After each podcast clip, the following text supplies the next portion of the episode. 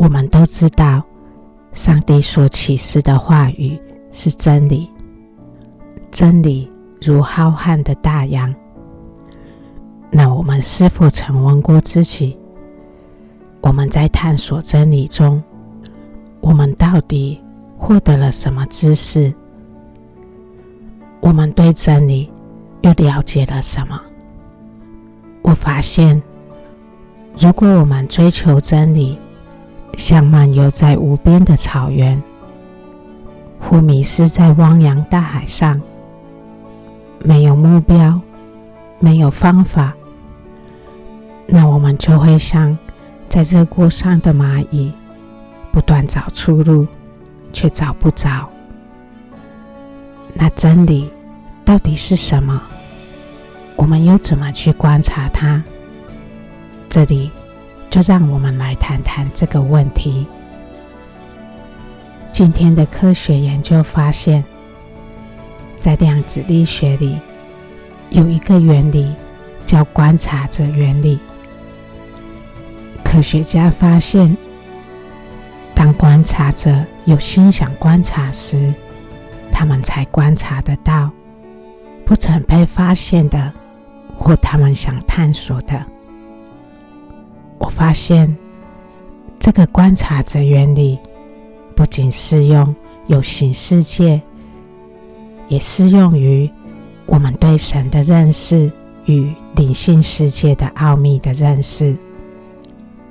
只有当我们有心，我们去寻求时，我们才会在神的引导中发现其中的奥秘。有心追求真理，真理的门才会向我们打开。对我来说，真理在告诉我们，隐藏在有形世界，不为人肉眼所看见。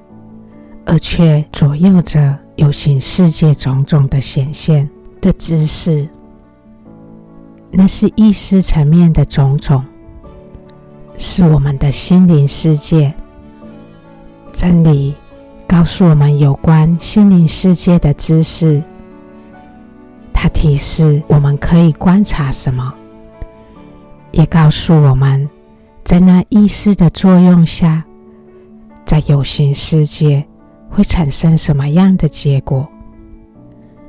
它告诉我们怎么调整我们的心，调整我们的心念，然后借着付诸行动去观察那些调整带来了什么样的有形世界的转变。他告诉我们有形世界的现象与显现，它的动力。来自于我们的心念，来自于我们的意志。它告诉我们如何去改变能量波动、意识的能量波动，而看见粒子行为的改变、外在行为的改变。学习真理是要付诸行动，借着自己意念的试验与调整。去观察所产生的效应与结果，而去理解真理的。没有自己去试验、去观察，是不能认识真理的。真理的观察是符合科学的，所以做个真理的追求者，我们需要学会同时用心灵的洞察之眼与肉眼。同时去观察意念与其所产生的行为效应。所以，上帝启示的真理，如果我们的用上帝话语来做反思，观察自己的意念走向是否符合上帝的意愿。当我们的意念符合上帝的意愿时，它会产生一种结果，而当我们的意念违背上帝的意愿时，它也会产生一种结果。当我们不快乐时，与人有冲突时，就表示我们的意念违背了上帝的意愿，才会有那结果。解决心灵的问题，我们是要借着理解真理，回归真理，我们的心才能得释放、得自由。所以，我们该如何活在真理中？就是借着上帝的话语去反思，来调整我们的意念。当我们的意念在上帝的法流中，自然的，我们也就会快乐；而当我们的意念违反上帝的法流，就会有烦恼。这是其中一项，在追求真理时，我们可以去观察的。所以，上帝启示的真理，有一部分是在告诉我们。上帝意志，什么是符合他的意志与意念？从这里，我们就不难理解：当我们违背上帝意志时，就会有不快乐的结果。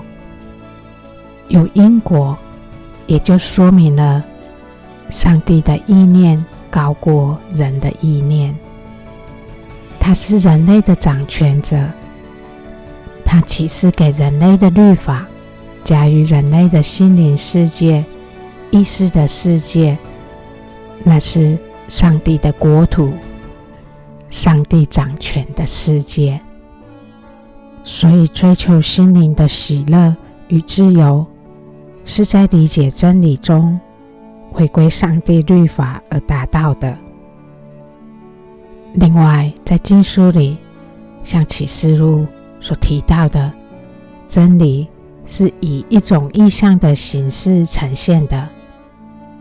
或许你们也有这样的经验：做了一个梦，梦的意境好像在提示我们什么，但又很难被理解。等到事情发生后，我们想起了那个梦，我们因此理解那梦。所在告诉我们的那件事，在神圣经书里，很多故事是以意象的形态出现的，就像我们借由事情的发生、怎么发生，而理解了自己的梦境所在提示我们的事情。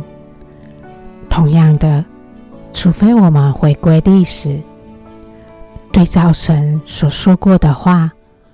我们才能理解那些意象所在告诉我们的事情。意象往往以一种形态出现，并不是人所能理解的。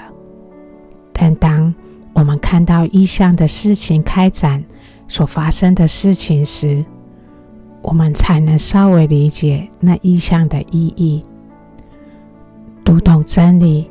有时是需要用这种方式去揣摩的，在事情发生的过程中去揣摩神的话。